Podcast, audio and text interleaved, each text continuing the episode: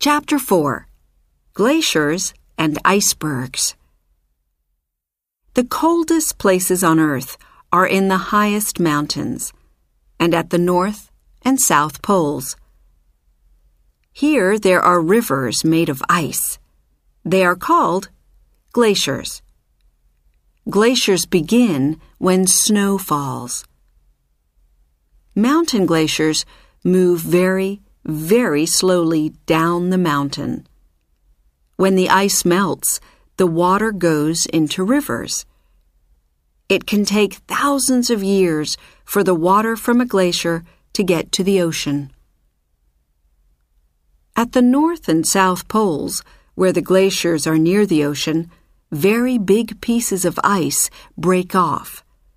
These are called icebergs. Icebergs move slowly on the ocean.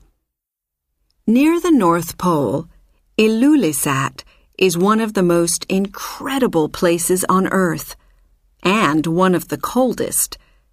The glacier and icebergs here are very, very big. The glacier is about 40 kilometers long and it moves slowly to the Arctic Ocean. It moves about 30 meters every day. Discover. Icebergs are dangerous for boats. Most of the ice is under the water, so people in boats can't see all the ice.